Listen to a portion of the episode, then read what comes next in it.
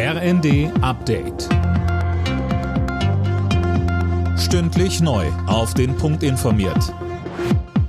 Ich bin Silas Quiring. Guten Tag.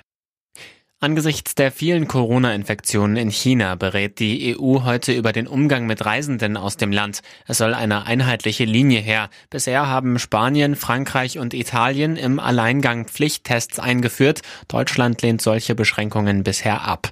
Unverständlich findet das die CDU. Der Vorsitzende des Gesundheitsausschusses im Bundestag, Erwin Rüddel, sagte im ersten mir kann niemand erklären, dass ich im ÖPNV oder im Fernverkehr Maske tragen soll und dann bei Einreisen aus China soll es eine Zumutung sein, sich testen zu lassen. Das macht für mich keinen Sinn. Nach den heftigen Ausschreitungen in Berlin an Silvester will Bürgermeisterin Giffey mit Experten über mögliche Konsequenzen sprechen. Kommende Woche lädt sie zu einem Gipfel gegen Jugendgewalt ein. Colin Mock. Da soll es dann etwa auch darum gehen, wie zum Beispiel die Schulen oder die Jugendhilfe dafür sorgen können, dass es erst gar nicht nochmal zu so etwas kommt. Sich mit den Ursachen zu befassen, ist für Giffey wichtiger, als jetzt einfach zum Beispiel ein bundesweites Böllerverbot zu erlassen.